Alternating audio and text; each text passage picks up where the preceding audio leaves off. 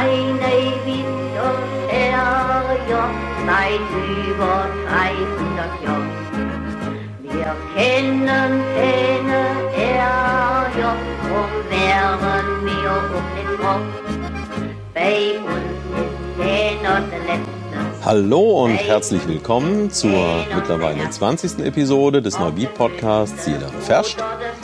Und das ist die erste Ausgabe im Jahr 2021. Und ähm, ja, es ist, das Jahr ist auch erst wenige Tage alt. Und ähm, dass ich heute da bin, wo ich bin, und ich hoffe, man hört es im Hintergrund ein bisschen, wo das sein könnte, äh, das hat durchaus auch was mit dem Jahreswechsel zu tun, denn den Kontakt mit Sabrina Steger, die heute zu Gast ist, den habe ich zuerst bekommen, als ich äh, recherchiert habe zum Thema Silvester in Corona-Zeiten und Silvester ohne Böllern. Und ich glaube, es gibt viel mehr Leute, die sich darüber freuen, dass nicht geböllert wird, als so nach außen dringt. Aber es gibt natürlich auch die anderen. Und ja, Sabrina gehört zu denen, die sich ganz besonders gefreut haben, dass dieses Jahr deutlich weniger geböllert wurde, denn äh, Sabrina leitet das Tierheim von Neuwied. Hallo Sabrina. Hallo. Ja, vielleicht äh, steigen wir da gleich mal ein. Erzähl mal ein bisschen davon, äh, was ist normalerweise in Silvesternächten äh, los für Tiere und wie sah es diesmal aus? Ja, normalerweise bereiten wir uns auf Silvester vor. Wir vermitteln nichts mehr vor Silvester, damit die Tiere eingewöhnt sind im neuen Zuhause, bevor solche Ereignisse stattfinden. Und äh, für die Silvesternacht gehen wir dann in eine Rufbereitschaft, die wir natürlich immer haben, die wir dann aber aufstocken auf bis zu vier Personen, damit der ganze Kreis Neuwied abgedeckt ist, wenn die Polizei anruft, dass irgendwo Hunde aufgegriffen wurden, dass wir die schnellstmöglich ins Tierheim verbringen.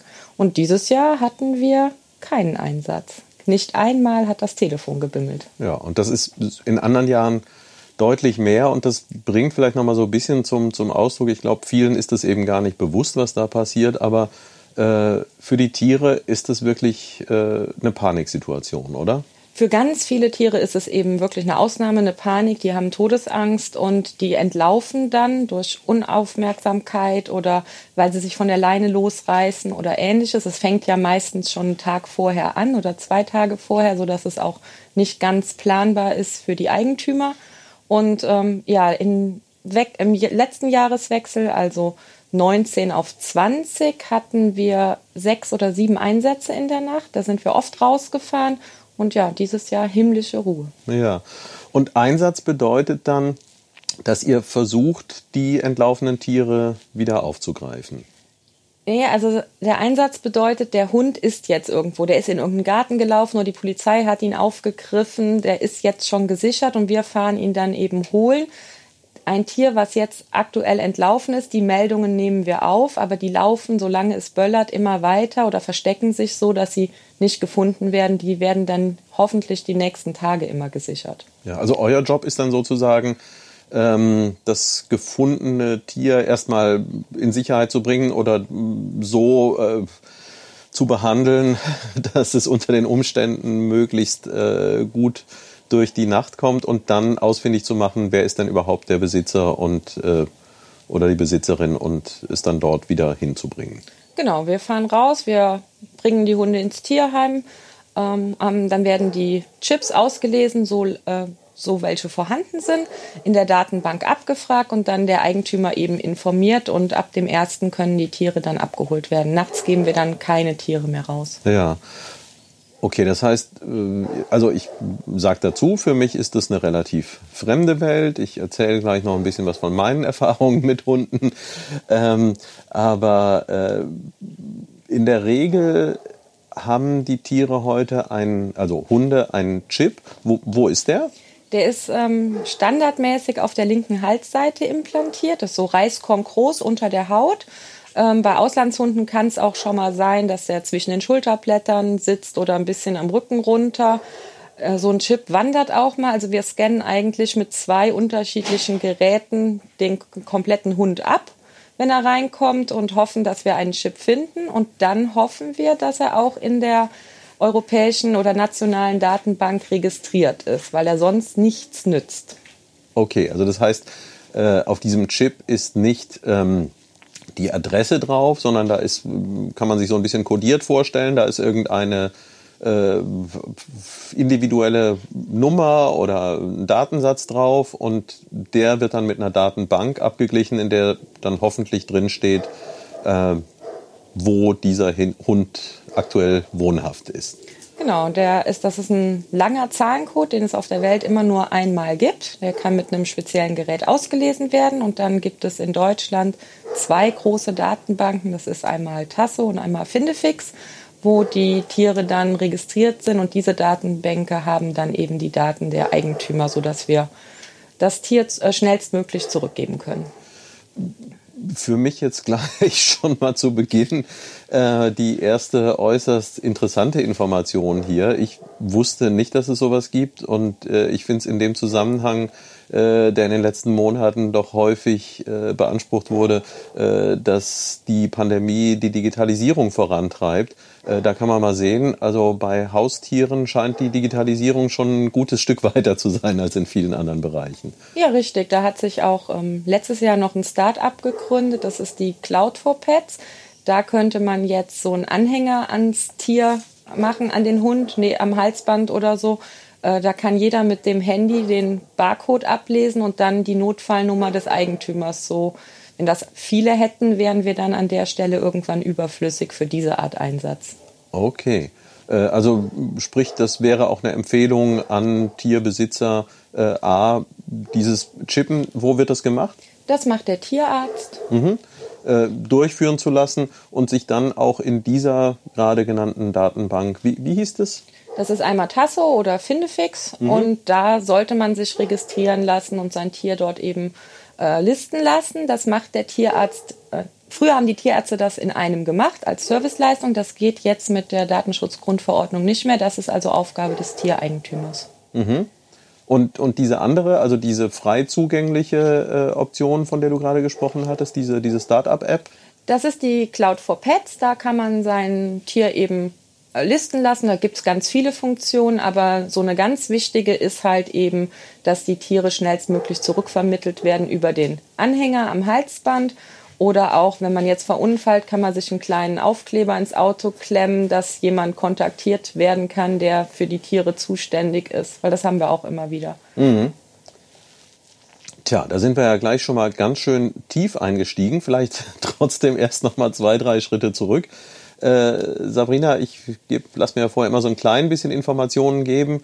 Ähm, du bist Engerserin und ähm, lebst mittlerweile so ein bisschen außerhalb im Kreisgebiet. Genau, ich bin in Engers sozusagen geboren und aufgewachsen, ähm, habe da eine sehr schöne Jugend gehabt, war dann weg zum Studieren und zur Ausbildung und ähm, als ich zurückkam, habe ich noch ein paar Jahre auf dem Block gewohnt und äh, habe jetzt mit meinem Lebensgefährten ein Haus in Linkenbach. Mhm. Und das ist aber dann ja schon ein kleines Türchen von da oben hier runter. Hm? Ja, also gute 20 Minuten, aber mit der Umgehung, die ja bis äh, Rengsdorf Stimmt. ausgebaut ist, ist super. Ja. Ich war vorhin ganz äh, verblüfft, als ich hier rausgefahren bin. Also ich, soweit ich mich entsinne, war es das zweite Mal, dass ich äh, das Tierheim hier tatsächlich gesehen habe. Und äh, beim ersten Mal war das im Rahmen von einem Spaziergang, ähm, wo ich beim Monrepo losgelaufen bin und dann ein bisschen erstaunt war, wie schnell man von dort aus hier ist. Äh, und umgekehrt, wenn man aber von Segendorf rausfährt, ich kannte natürlich das äh, Schild, das dort in einer Kurve steht, dass es hier in Richtung Tierheim geht. Und ich hätte dann erwartet, naja, lass es mal noch so 200, 300 Meter sein. Aber man fährt ja noch ein gutes Stückchen von Segendorf hier raus. Ja, man muss halt noch so, ich glaube, unten steht 1,9 Kilometer durch, über so einen asphaltierten Waldweg. Wenn es nicht mehr weitergeht, ist das Tierheim da. Ja, und äh, die letzten Tage hat es ja auch schon etwas geschneit. Wie sieht das hier mit Erreichbarkeit aus, wenn jetzt wirklich mal Schnee liegt? Hast du da Erfahrungswerte? Ja, da haben wir Erfahrungswerte. Das ist halt ein großes Thema. Also für Besucher oder auch für die Angestellten, dann teilweise hier hochzukommen äh, ist dann schon herausfordernd bis schwierig. Wir, ich persönlich habe ein Allradfahrzeug. Ich äh, komme dann oder sammle dann auch schon mal Mitarbeiter ein unterwegs. Und auch das Tierheim hat jetzt seit anderthalb Jahren ein Einsatzfahrzeug, ein Allradfahrzeug, so dass unsere Mobilität dadurch gewährleistet ist. Okay, also zumindest so lange, wie jetzt nicht es Meter hochschneit, äh, womit ja auch nicht mehr so wirklich zu rechnen ist. In jetzigen Zeiten erstmal wohl nicht mehr. Ja. Ähm, mir ist natürlich eine Sache aufgefallen, da wirst du vermutlich häufiger darauf angesprochen, aus der eigenen Biografie.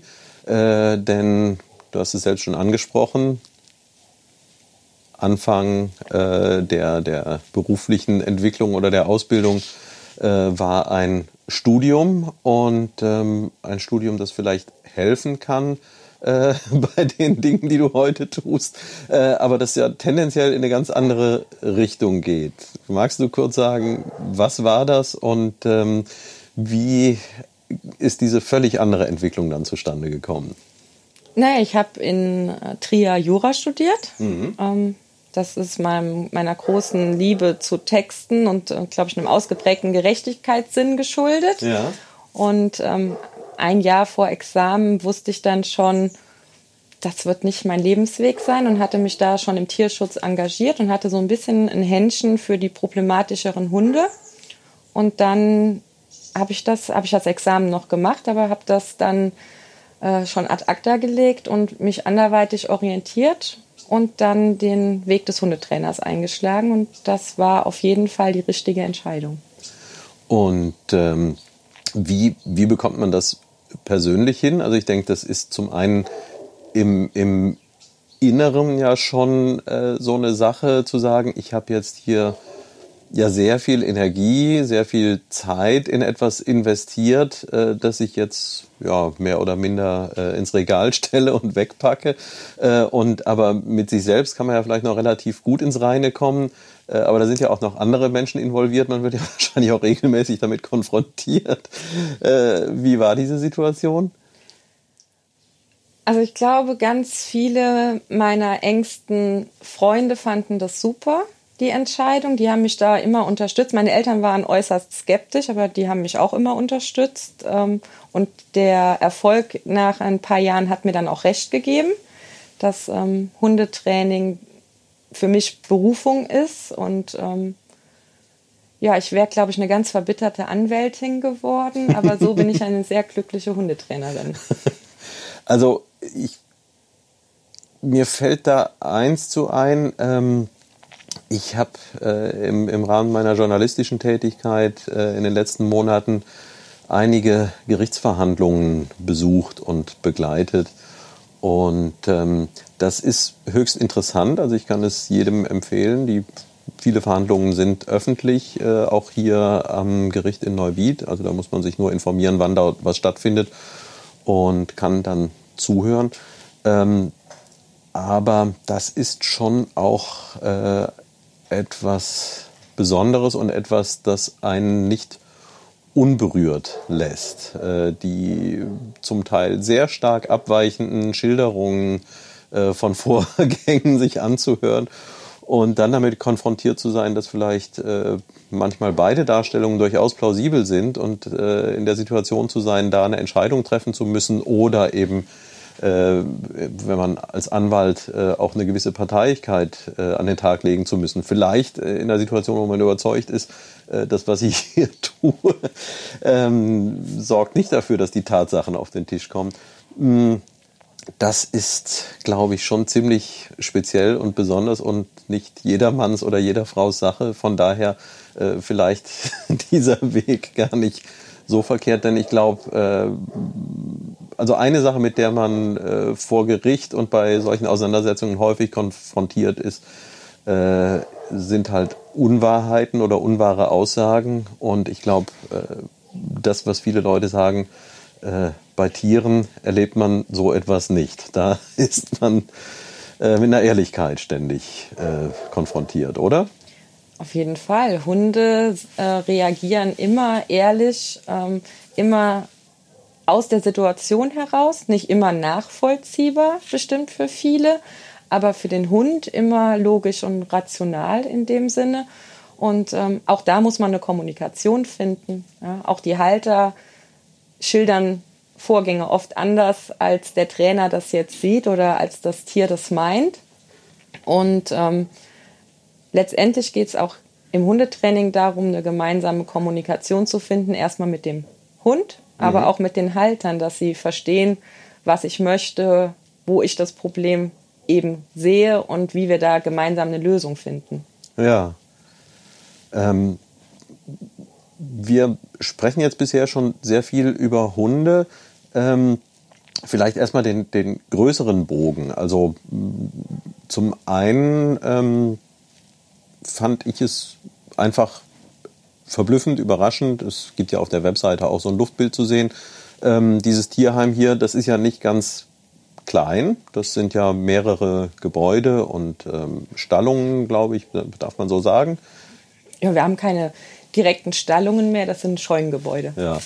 Ähm, also, und ich glaube und nehme an, dass ihr euch ja hier nicht nur um die beliebtesten oder verbreitetsten Haustiere, nämlich Hunde und Katzen, kümmert, sondern wahrscheinlich ist hier ja noch ein bisschen mehr los. Magst du da mal kurz schildern, welche Tiere äh, ihr hier so alles betreut? Na klar, wir haben ähm, neben den erwähnten Hunde und Katzen haben wir eine relativ große Kleintierabteilung, sowohl eine Innenanlage als auch eine Außenanlage. Und Kleintierhaus bedeutet Kleinlager, ähm, Kaninchen, Vögel. Wir haben noch einen Taubenschlag hinten, den wir betreuen. Das sind oft Fundtauben, also diese klassische Hochzeitstaube, die dann mal flattert und dann anschließend äh, von Leuten, von Passanten eingesammelt wird und als Fund ins Tierheim gebracht werden, weil die eben nicht überlebensfähig sind draußen. Also das heißt, da gibt es so eine Art Angebot, dass man sich wie jetzt irgendwelche Deko-Luftballons oder sowas äh, auch solche Tauben äh, für eine Hochzeit oder eine andere Veranstaltung besorgen kann. Und die lässt man dann fliegen und dann sind sie weg und äh, Genau. So ist das. Also man kann das äh, sich buchen für seine Trauung, dass da die eben dann die Tauben flattern, mhm. während das Brautpaar aus der Kirche tritt. Das ist ja so ein wahrscheinlich auch mediengeprägtes Bild. Ja. Und ähm, die meisten Anbieter sammeln halt ihre Tauben nicht wieder ein. So eine Taube kostet zwei Euro und äh, das lohnt dann den Aufwand nicht. Und dann sitzen die halt anschließend äh, irgendwo in der Nähe der der Trau des Trauungsortes und ähm, ja, wir sammeln die dann ein als Fundtiere. Und das, das sind jetzt eben keine äh, Tauben, wie es sie sonst auch zuhauf, vor allen Dingen in der Nähe von Denkmälern äh, zu finden sind, sondern das sind dann wieder spezielle, die halt, äh, wie du sagtest, in der freien Natur gar nicht überlebensfähig sind. Genau, das sind Ziertauben, dem Anlass entsprechend meistens weiß. Also wir hatten jetzt auch schon mal eine pink eingefärbte zu, ich weiß nicht welches Event das war, mhm. aber ähm, die dann halt entsprechend nicht lebensfähig sind. Also die werden natürlich direkt von der Beute gegr äh, Beutejägern gegriffen oder halt haben auch aufgrund ihrer Zucht so ähm, große äh, Federn an den Füßen, dass sie gar nicht gut fliegen können oder den Schnabel so kurz gezüchtet, dass sie ähm, draußen gar keine Nahrung in dem Sinne aufnehmen können. Und was viele nicht wissen, dass die Stadttauben wie man sie so landläufig nennt, an den Denkmälern und ähnlichem, das sind auch alles verwilderte Haustauben. Mhm. Okay. Äh, wundert mich jetzt ein klein bisschen, dass ähm, also die, die Aufmerksamkeit auf Tierwohl ist ja in den letzten Jahren sehr, sehr deutlich gestiegen. Äh, und obwohl es sicherlich genügend Beispiele gibt, wo nichtsdestotrotz ähm, wenig Rücksicht darauf genommen wird, aber zumindest ist das Bewusstsein ja da und ein Geschäftsmodell, das vorsieht, ähm, dass man Tiere für ein kurzes Vergnügen als Deko-Element einsetzt äh, und anschließend davon ausgeht, äh, ja, dass sie sich selbst überlassen werden. Das ist ja schon ein bisschen erstaunlich, dass es das im äh, Jahr 2021 noch so gibt.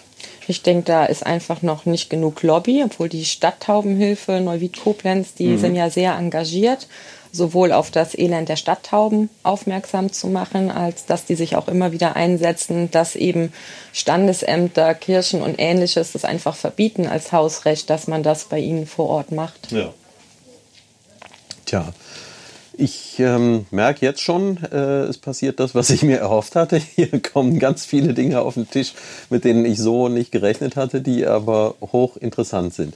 Äh, Nochmal zurück zu eurem Angebot. Ich glaube, das Tiersortiment äh, hatten wir jetzt schon. Wie sieht's mit ähm, Exoten oder vielleicht auch äh, gefährlichen Tieren aus? Äh, ich habe vor ein paar Tagen ging eine Meldung durch die Presse, äh, dass irgendwo in einer Großstadt eine Schlangenhaut gefunden wurde und in Folge ein ganzes Haus evakuiert wurde. Ähm, Gab es solche Geschichten hier auch schon mal? Oder also was kümmert ihr euch um jetzt Spinnen, Schlangen, andere Exoten auch, wenn die aufgegriffen werden? Ähm, da machen wir, wenn überhaupt, eine reine Notversorgung und die gehen dann an das Pulsitarium nach Polch. Das ist die Reptilienauffangstation hier in der Region. Das ist der Fachmann. Und wie heißt das? Jetzt habe ich schon wieder was gelernt. Das ist das Poecetarium. Poecetarium. Also das heißt, dass diese, diese Tiere sind Poeten sozusagen. Das ist äh, der Tiergattung geschuldet. okay, das heißt also, ähm, ihr habt hier ein relativ breites Spektrum, aber im Wesentlichen sind es die Tiere, die relativ gängig als Haustiere gehalten werden. Um genau, wir haben können. halt ähm, keine Reptilienabteilung, wir haben keine Terrarien. Also wir haben, wie gesagt, die Notversorgung können wir machen. Dann haben wir ein Terrarium für, für Landtiere oder Wüstenklima und dann haben wir auch noch die Möglichkeit, mal eine Wasserschildkröte oder ähnliches mal schnell unterzubringen. Und dann werden die aber über die Tierschützer ähm, schnellstmöglich nach Polsch gefahren. Also wir finden immer irgendjemanden, entweder fahren wir selbst oder ein Vereinsmitglied oder Tierschützer, die dann schon mal das Taxi spielen, mhm. um ein Tier von A nach B zu tragen. Ja, ähm, die Aufgaben hier sind sicherlich ähm, sehr, sehr breit gefächert. Äh, dieses, dieses Institution hier ähm, gehört ja zum Tierschutzverein Neuwied und Umgebung, heißt er, richtig? Genau, das ist der und, Träger des Tierheims. Und äh, wie viele Mitglieder gibt es da? Wir sind ungefähr, ganz genau weiß ich nicht, also wir sind äh, zwischen 500 und 520 bewegen wir uns an Mitgliedern. Mhm, das ist ja noch überschaubar. Das ist so für das ganze Kreisgebiet oder wie, wie weit geht euer Einflussbereich so ungefähr? Ja, die meisten Mitglieder sind hier aus dem Kreisgebiet, aber wir haben auch Mitglieder aus Hamburg oder ähnlichem, also einfach, wo Leute entweder weggezogen sind mhm. oder ähm, unsere Tiere werden ja auch sehr weit vermittelt teilweise, dass die Leute dann sagen, wir werden auch Mitglied, weil wir das Tier von da haben. Ja. Ähm, es ist wirklich eine extrem vielschichtige Thematik. Äh, ich versuche ein System reinzubringen. Ähm, fangen wir mal an mit der Art und Weise, wie Tiere hier äh, landen oder hier aufgenommen werden. Ja, äh, wir was, was ist da der, der Regelfall oder auf, auf welchem Wege kommen Tiere hierher? Also wir haben eigentlich vier verschiedene Möglichkeiten, dass ein Tier bei uns landet. Das ist einmal, was wir schon thematisiert haben, der Fund. Mhm. Das heißt, ähm, irgendjemand sieht irgendwo ein Tier, von dem er merkt, das ist nicht eins, was in der Natur leben würde. Das gehört hier nicht hin. Das sollte wohl irgendwo in Obhut sein, aber diese Obhut fehlt und macht dann Meldung oder bringt das Tier selbst her. Genau, das ist ähm, ein herrenloses Tier, was aufgegriffen wird und entweder holen wir es ab oder der Finder bringt es uns.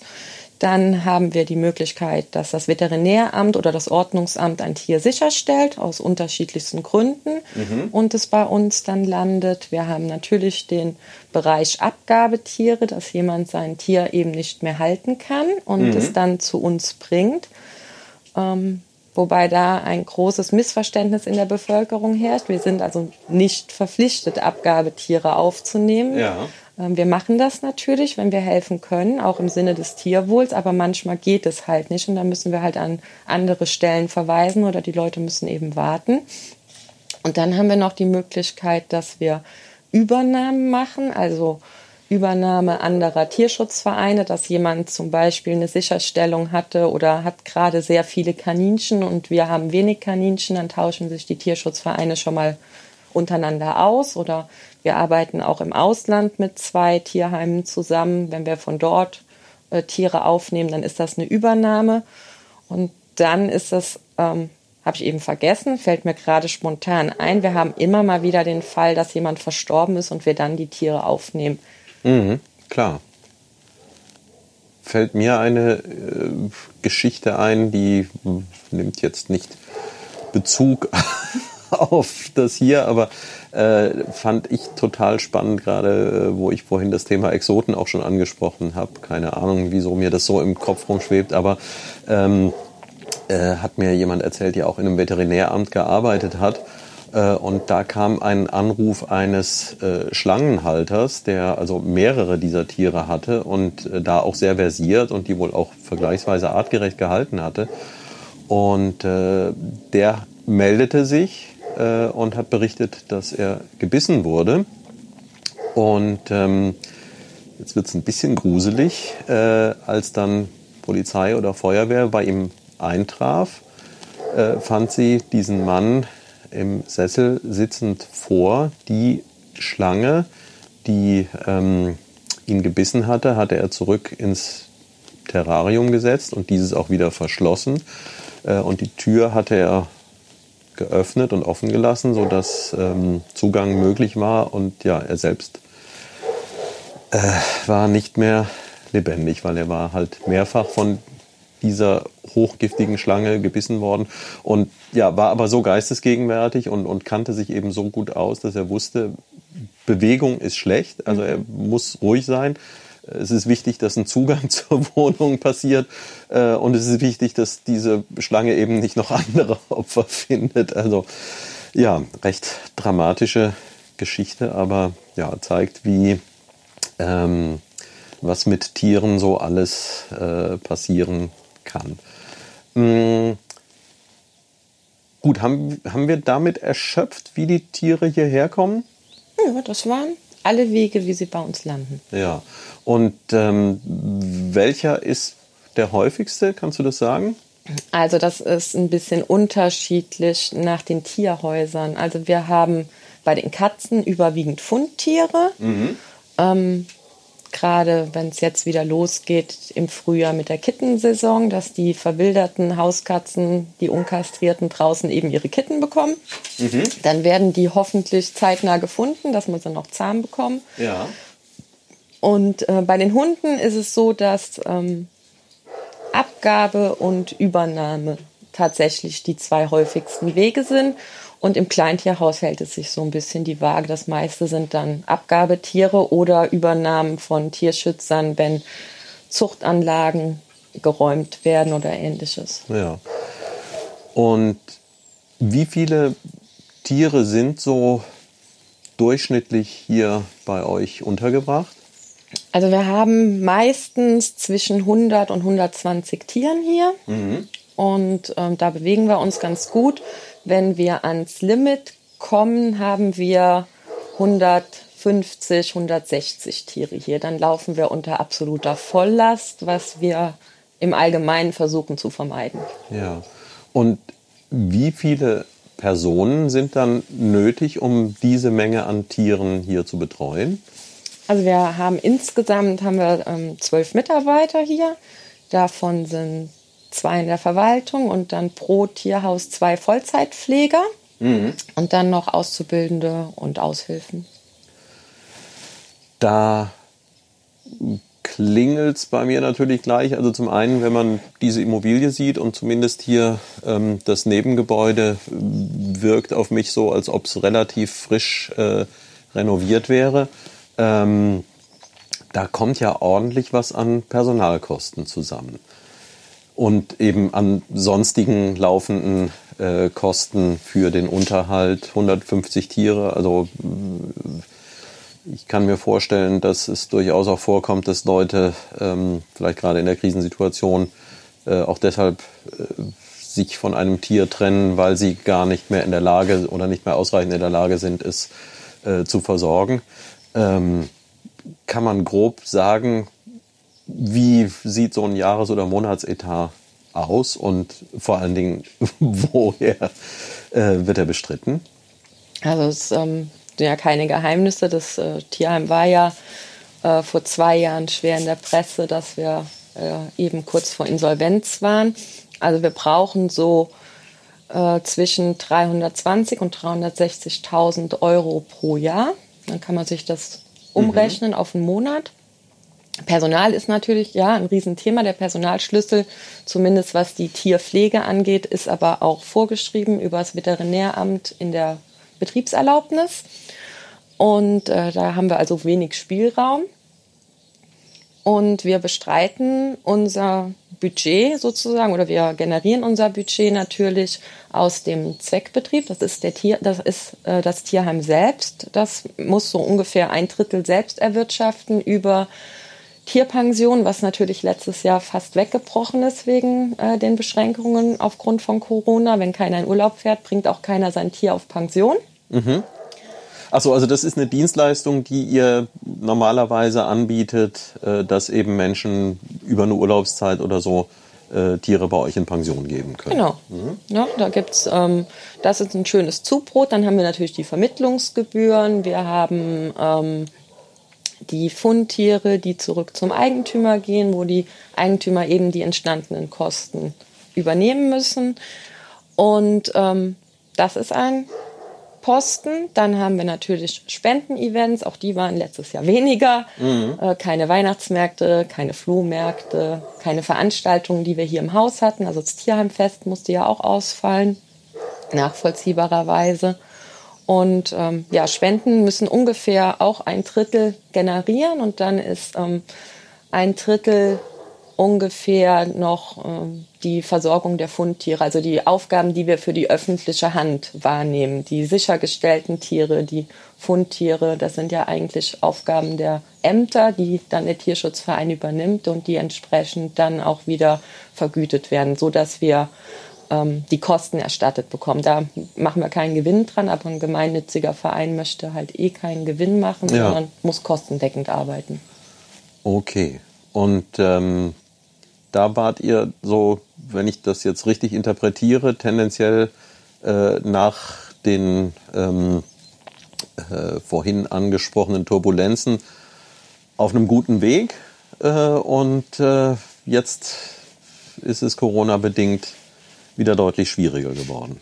Ja, also wir haben ähm, neue Fundtierverträge mit den Verwaltungen nach und nach ausgehandelt. Ähm, das war immer ein Riesendefizit in der Tierheimkasse, dass die Versorgung der Fundtiere eben nicht adäquat ausgeglichen wurde. Und da haben wir gute neue Verträge geschaffen, sodass wir jetzt kostendeckend an dem Punkt arbeiten. Und dann haben wir hausintern viel umgestellt, sodass wir ähm, weniger Tierarztkosten hatten. Wir haben ähm, ein bisschen umgestellt, gerade in der Hundeabteilung, mehr in Richtung Training der Hunde, sodass die Vermittlungschancen steigen und die Sitzzeiten dann kürzer werden mhm. der Hunde.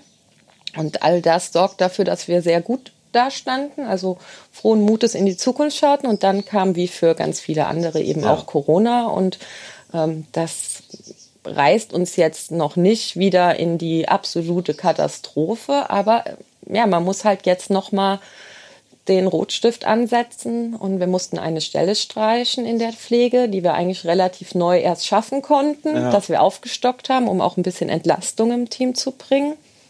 Ja, die haben wir jetzt leider streichen müssen. Ja. Äh, Nochmal kurz zu meinem Verständnis. Ähm, wenn Tiere aufgefunden werden, die nicht einem Besitzer zugeordnet werden können, dann ist es grundsätzlich eine Aufgabe der jeweiligen Verwaltung, sich darum zu kümmern. Und ähm, die machen dann Serviceverträge mit euch, weil ja, die können ja schlecht im Rathaus dann die die gefundenen Hunde mit hinbringen. Äh, aber das ist für, wenn ich das richtig verstehe, dann eben auch so eine Sache. Man hört ja auch häufig so, so Empörungen, dass Leute sagen, naja, ich zahle ja auch Hundesteuer und so. Äh, aber die fließt wahrscheinlich auch unter anderem dann genau in diese Richtung. Äh, denn ja, das sind ja Kosten, die da entstehen. Also eine Hundesteuer ist eine Luxussteuer, die landet nicht beim Tierschutz, also natürlich in irgendeiner Form äh, durch die Verträge eben. Aber ja, es ist erstmal Sache des Ordnungsamtes, sich um ein herrenloses Tier zu kümmern, um eine Fundsache. Mhm. Wir müssen auch äh, für jedes Tier eben die entsprechende Fundtieranzeige an das entsprechende Ordnungsamt schicken. Und ähm, dann muss das Ordnungsamt die Kosten, die das Tier während seines Aufenthalts hier verursacht, eben tragen. Also der ist begrenzt ähm, im Kreis auf 30 Tage werden die Kosten ersetzt und mhm. danach übernehmen übernimmt der Tierschutzverein eben die Kosten und in der Stadt ist es auf 60 Tage begrenzt. Okay. Schon wieder was höchst Interessantes und ich kann mir vorstellen, das Thema, was wir vorhin hatten, ähm, bei solchen Verhandlungen hilft dann vielleicht das Studium doch auch wieder ein bisschen, oder? Hat ungemein geholfen an dem Punkt, dass man eben wusste, äh, wie ist die Rechtslage. Ich habe mich da auch ähm, extremst eingelesen dann, als ich in diese Verhandlungen rein bin. Ähm, ja, man muss einfach da die, die Rechtslage genau kennen, weil natürlich die äh, Städte sind alle oder die Gemeinden sind alle darauf bedacht, die Kosten gering zu halten. Mhm. Und äh, wenn man jetzt halt mehr Geld fordert, muss man es entsprechend darlegen. Und äh, ja, da muss man auch schon mal begründen mit BGH-Urteilen, was Aufgabe der Verwaltung ist oder nicht. Und die Verhandlungen waren anstrengend, spannend und das Ergebnis ähm, ist, glaube ich, für alle Parteien einfach fair. Ja. Ähm, noch mal ein bisschen persönlich äh, die Entwicklung ähm, von, also wir hatten darüber gesprochen, äh, es war das Jurastudium, es war dann die Ausbildung in Richtung Hundetrainerin und hast du in dem Beruf dann auch gearbeitet? Ja, ich habe äh, lange Zeit in dem Beruf, aber ich arbeite immer noch in dem Beruf. Mhm. Also ich war ähm, 2007 habe ich dann äh, die Hundeschule sozusagen gegründet als eigenes kleines Start-up. Mhm. Und ähm, ja. Damals hab, sagte man das, glaube ich, noch nicht nein, so. das, das hat man damals noch nicht gesagt. Also, ähm, ich, äh, also es war Selbstständigkeit einfach, mhm. ein Ein-Mann-Betrieb. Ähm, ja, und ähm, seit 2018 habe ich dann die Tierheimleitung übernommen. Äh, ja, und ge genau dahin ging meine Frage. Ich kann mir schwer vorstellen, dass da irgendjemand angeklopft hat und gesagt hat, Übernimm ja. doch mal bitte die Tierheimleitung. ja, also hm, wie kam das? Also ich habe ähm, 2010 haben mich damals ähm, Vereinsmitglieder des Tierheims gefragt, ob ich mal nach einigen Hunden hier oben schauen könnte. Und dann bin ich hier hochgefahren, habe ich mir das angeschaut und habe ein bisschen angefangen mitzuhelfen. Daraufhin hatte das Veterinäramt angeklopft und hat gesagt, wer sind Sie denn? Und äh, Sie möchten jetzt da oben ein bisschen die Hunde trainieren. Und ähm, ähm, dann haben wir ein Gespräch geführt und dann wurde das abgesegnet und aufgenommen, dass ähm, ich dann in der Verantwortlichkeit stehe für das Training gerade der bisschen schwierigeren Hunde im Tierheim Neuwied. Und mit einigen Höhen und Tiefen haben wir diese Zusammenarbeit eigentlich nie beendet. Und es wurde immer mehr über die Jahre. Die Hundeschule hatte dann auch ein, ähm, also meine Hundeschule hat dann auch eine Wiese hier oben gepachtet. So, dann hat das hier ein paar Einnahmen bekommen und ich hatte einen, einen Hundeplatz zur Verfügung. Es hat sich einfach angeboten und so ist über die Jahre immer mehr zusammengewachsen, was einfach sich auch angeboten hat. Und ähm, 2018 hat dann äh, ist der damals erste Vorsitzende zurückgetreten im Verein und ich war schon lange Zeit Vereinsmitglied und hatte sowohl mit dem Personal als auch mit den verschiedenen Ämtern immer auch über die Hundeschule viel zu tun. Und so habe ich dann erstmal den Vorsitz im Verein übernommen und habe mir dann die Zahlen des Tierheims angeschaut, habe geschaut, wo hakt es. Das Personal, das Team war damals sehr unzufrieden. Dann haben wir lange Gespräche geführt und ähm, haben erstmal kräftig den Rotstich, äh, Rotstift angesetzt. Die damalige Tierheimleitung ähm, musste dann, wurde, die Stelle wurde einfach gestrichen, weil das, ich, äh, das Tierheim das nicht leisten konnte. Und dann habe ich das jetzt seit 2018 ehrenamtlich mitgemacht, also neben meiner mhm. äh, Tätigkeit als Hundetrainer, was eigentlich eine Vollzeitstelle ist, selbst und ständig heißt es ja eben, ja. habe ich dann halt das Tierheim noch mitgeleitet und das ging jetzt dann einfach nicht mehr, so dass wir uns dann ähm, verständigt haben, dass ich jetzt ab 1.1.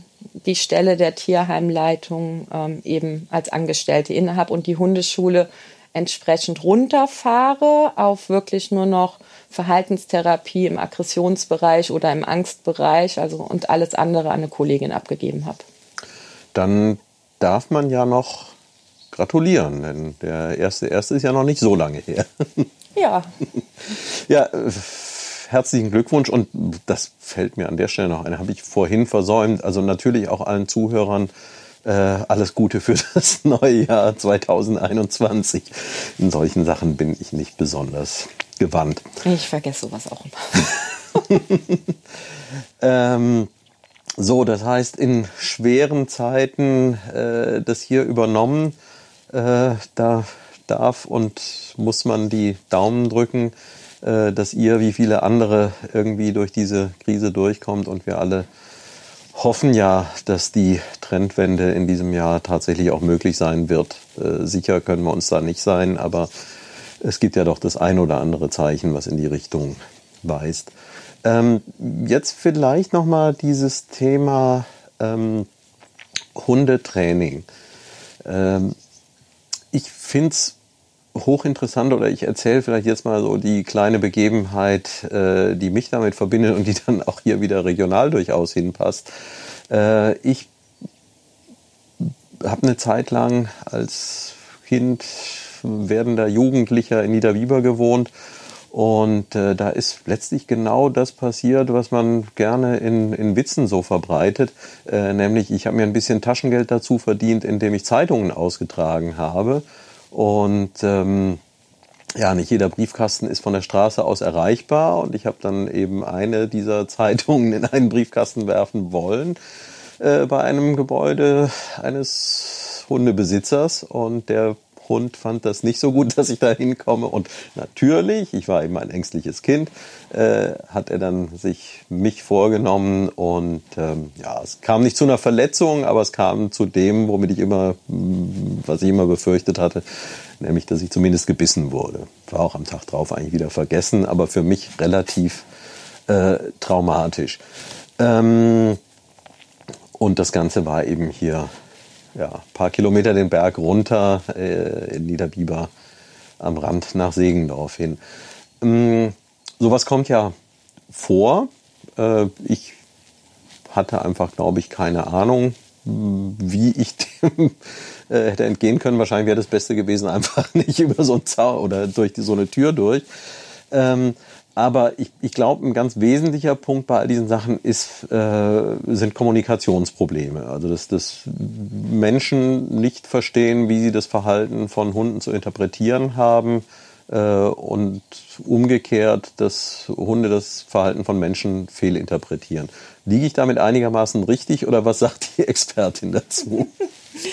ähm, ja, das ist ein Riesenpunkt. Ein weiterer Punkt ist oder für mich noch ein wichtigerer Punkt ist eigentlich, dass ähm, Hunde angeschafft werden, ohne zu schauen, was ihre Genetik denn sie, äh, wie ihre Genetik sie antreibt. Mhm. Ja, wenn ich mir einen ähm, Gebrauchshund zulege, also einen Rottweiler, einen Dobermann, einen Schäferhund in irgendeiner Form, dann ähm, sind die Jahrzehnte selektiert worden auf eine gewisse ähm, territoriale Komponente. Ja, die finden das dann eben uncool, wenn jemand da mhm.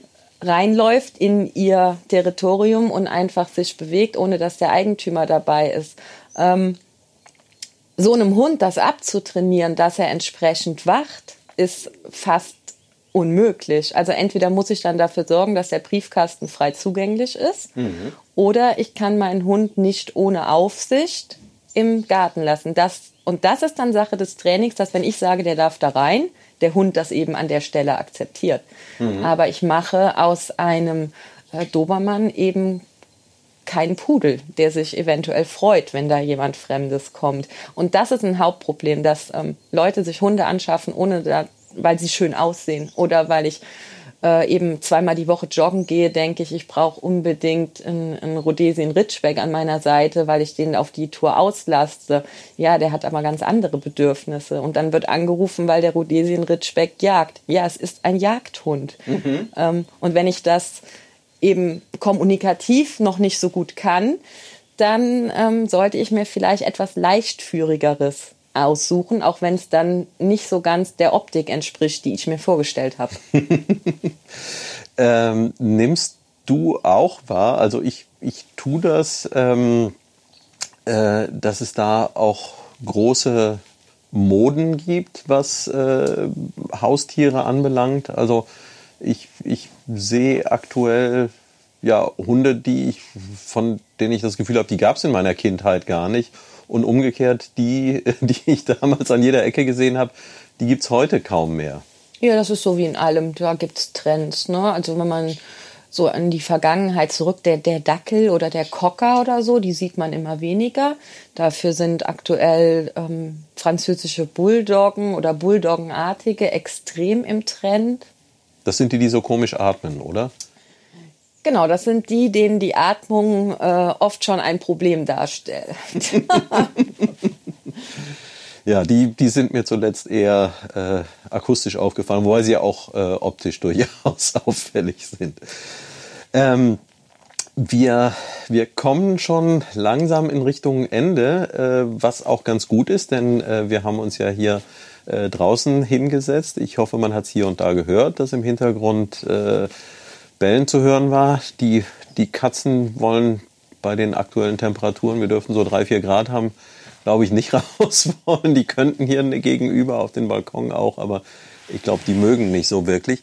Ähm, eine Sache, die ich nie vergessen darf, äh, ich habe jetzt verstanden, Engers, Linkenbach, Segendorf, alles so ein bisschen äh, ums Zentrum rum. Äh, eine Frage, um die keiner rumkommt, der zu Gast bei Jedern Ferscht ist. Was ist denn dein persönlicher Lieblingsort in und um Neuwied? Puh. Ha, muss ich einen Moment nachdenken. Ja, darfst du auch. Okay. ähm, ich glaube, also das ist einfach wahrscheinlich geprägt von der Kindheit. Ähm, ich sitze und das habe ich lange nicht gemacht, fällt mir an dem Punkt auf, ähm, unheimlich gerne auf der Mauer vom Engerser Schloss, äh, komme her von außen dran und gucke auf den Rhein. Ja. Das ist so zu Hause einfach mal, einfach nur gucken, Seele baumeln lassen. Das hm. ist, glaube ich, mein Lieblingsort. Ja, ich glaube, also ich, ich könnte jetzt langsam mal anfangen, eine Statistik aufzubauen, ähm, aber ich habe es für mich selbst auch äh, gemerkt in den Jahren, die ich halt nicht hier war. Äh, es gab keinen Besuch, äh, den ich äh, hier gemacht habe, an dem ich nicht einmal zum Rhein gegangen wäre. Und das ist schon ein ganz großer, äh, eine große Qualität, die wir hier haben, dass wir diese Möglichkeit haben. Ist vielleicht ein bisschen ähnlich wie mit, mit äh, Menschen, die am Meer wohnen. Die haben eben auch was Besonderes und so gerade ein Fluss dieser Größe. Das ist schon was äh, Spezielles. Äh, Sabrina, wir haben darüber gesprochen, äh, dass ihr hier durch äh, schweres Fahrwasser gerade unterwegs seid. Äh, wenn jetzt jemand oder na, zwei Dinge. Also zum einen, ihr betreut hier eine ganze Menge Tiere und ihr wünscht euch sicherlich auch, äh, dass das ein oder andere ein neues Zuhause findet. Im besten Fall alle. wie, wie sieht das Angebot da konkret aus? Oder ähm, vielleicht, ja, jemand, ich glaube, der ein oder andere ist jetzt auch äh, durch die Krise bedingt, äh, ist das Interesse daran, äh, auch äh, Haustiere zu halten, durchaus auch ein bisschen gestiegen. Kannst du da ein paar ganz allgemeine Hinweise zu geben, ähm, wann das sinnvoll ist, wie man das tun kann und andererseits, was ihr als Tierheim euch da am meisten wünscht. Ja, dass die Leute sich vorher Gedanken machen über die Bedürfnisse des Haustieres, das sie sich ausgewählt haben. Ja, Kaninchen in der Innenhaltung zum Beispiel geht eben nicht in einem kleinen Käfig, auch nicht, wenn es dann zweimal am Tag durchs Wohnzimmer hoppeln darf, sondern dann brauche ich dann schon ähm, sechs Quadratmeter Gehegegröße für zwei Kaninchen. Man sollte sie eben nicht alleine halten, also sich gut über die Tierart informieren, überlegen, kann ich das, will ich das, auch auf Jahre. Mhm. Und sich dann entsprechend ähm, bei den Tierschutzvereinen eben über die Website ähm, informieren, ist da das passende Tier, dann das Gespräch mit uns suchen und ähm, dann finden wir vielleicht das passende Haustier. Ist auch die Frage, gerade wenn ich jetzt an Hunde denke, es gehört scheinbar immer mehr dazu, dass man einen Hund hat. Also die Hunde werden mehr in Deutschland. Mhm. Ähm, Brauche ich das wirklich? ja, muss ich wirklich, wenn ich acht Stunden arbeiten gehe, obwohl immer mehr Leute den, ähm, das Tier auch mitnehmen können auf die Arbeitsstelle, mhm. ähm, brauche ich dann einen Hund, der am liebsten vier Stunden am Tag rennt draußen. Ja. ja. Das ist das, die eigenen Bedürfnisse genau überprüfen und dann mit den Bedürfnissen des Tieres abgleichen. Dann ist schon vielen geholfen. Mhm.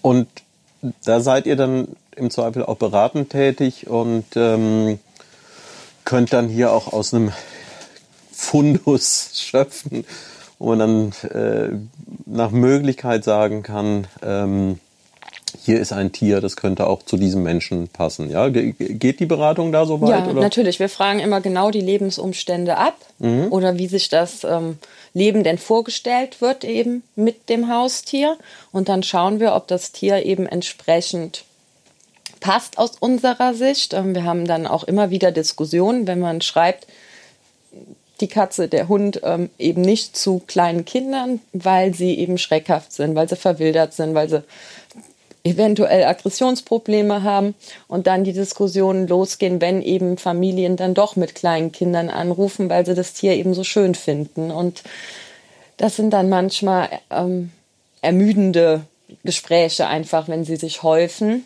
Hm. Oder ähm, keiner hört natürlich gerne ein Nein, aber wenn wir der Meinung sind, das Tier passt einfach nicht zu dem Interessenten, dann ähm, geben wir es halt eben auch nicht dahin.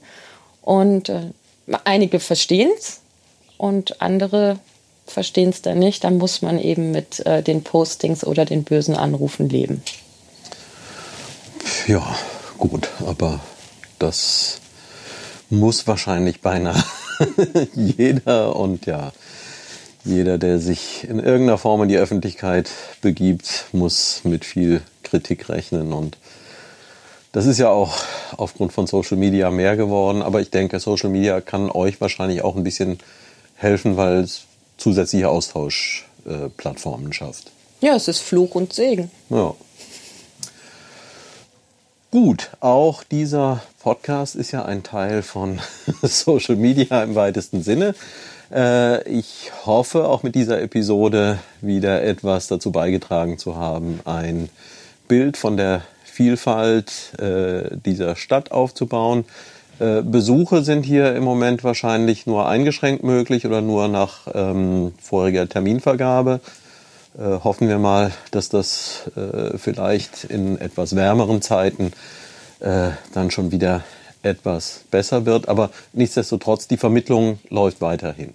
Genau, die Vermittlung läuft, sie ist eingeschränkt. Das heißt, so dieses, ich weiß noch nicht genau, ich möchte mal gucken, was haben Sie denn für Tiere, das äh, findet zurzeit gar nicht statt. Also wir vergeben Einzeltermine, wenn man an einem speziellen Tier Interesse hat, das man entweder auf der Website gesehen hat oder eben über ein Telefongespräch klären konnte, haben wir überhaupt etwas im Bestand, was passen könnte. Mhm. Ja. Ja. und das habe ich schon gesehen. Dieser Hinweis äh, vielleicht auch nochmal, ähm, wirklich diese Webseite mal anschauen. Die ist ähm, hervorragend gepflegt und äh, da findet man ja fast alle Informationen, bis auf so ein paar hintergründige Sachen, die wir jetzt hier im Gespräch noch haben, erläutern können. Äh, also das ist auf jeden Fall ein Versuch wert. Und du sagtest, Vermittlungen finden auch durchaus überregional statt. Genau, da sind wir gar nicht so ähm, begrenzt. Natürlich, die meisten Tiere bleiben in der Region, aber wir haben also letztes Halbjahr zum Beispiel unheimlich viel in den Bonner Raum vermittelt und auch teilweise vermitteln wir äh, Tiere wirklich weit weg. Ich glaube, das weiteste, was wir letztes Jahr hatten, war nach Luxemburg und dann einmal hoch an die Nordsee. Mhm.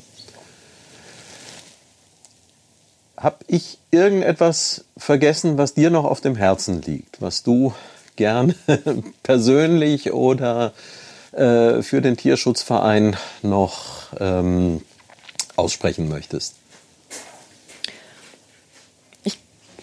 was mir ein Anliegen ist, immer wieder, ähm, auch in Gesprächen, gerade wenn Leute anrufen, weil sie ihr Tier abgeben möchten.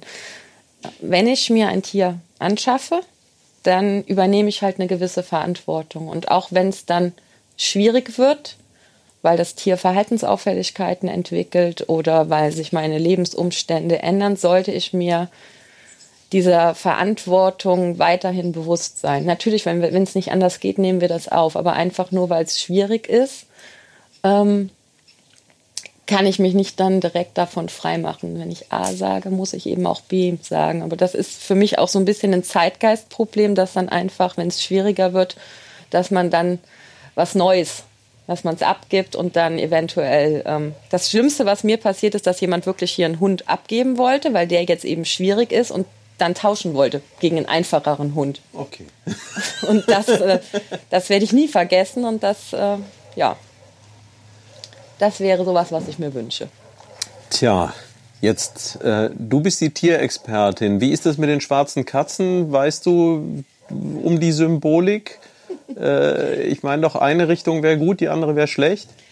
Ich, ähm, erstens ist die Katze schwarz-weiß. Ja, aber schwarz überwiegt. Also ich muss es dazu erklären, man sieht es ja nicht, hier ist gerade eine Katze vorbeigelaufen. Genau, das ist eine unserer Hofkatzen. Ähm, ich bin nicht abergläubig, von daher weiß ich es überhaupt nicht. Ja, also ich, ich bin es auch nicht, äh, aber... Ähm, äh, es muss mal jemand zu Niels Bohr gekommen sein, ein, ein sehr berühmter, äh, erfolgreicher Wissenschaftler, äh, und hat ihn gefragt, Herr Bohr, äh, über Ihrer Tür hängt ein Hufeisen, Sie werden doch nicht abergläubisch sein. Sagt er, nein, natürlich nicht, aber es soll auch wirken, wenn man nicht daran glaubt. Und von daher ähm, also sie ist jetzt von rechts nach links gekommen. Ich glaube, wir werten das als gutes Zeichen, als gutes Omen äh, für das Tierheim Neuwied in Segendorf, ähm, für Sabrina Steger und auch für den Neuwied-Podcast Jedern Ferscht, der dieses Jahr weitergehen wird. Äh, an der Stelle jetzt nochmal herzlichen Dank an Peter Dümmler von Merlin Sound, äh, dem ich hier wieder eine etwas kompliziertere Aufgabe stelle, aber wir haben uns eben entschieden, draußen aufzunehmen, damit ihr auch ein bisschen was von der Atmosphäre des Tierheims mitbekommt.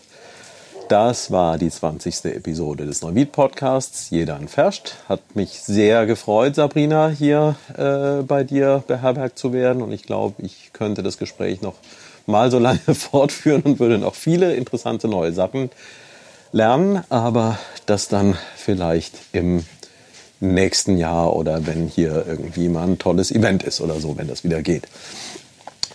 Und das war's.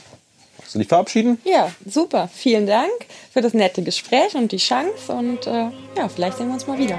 Tja, das war's mit der 20. Episode und tschüss. Bei uns ist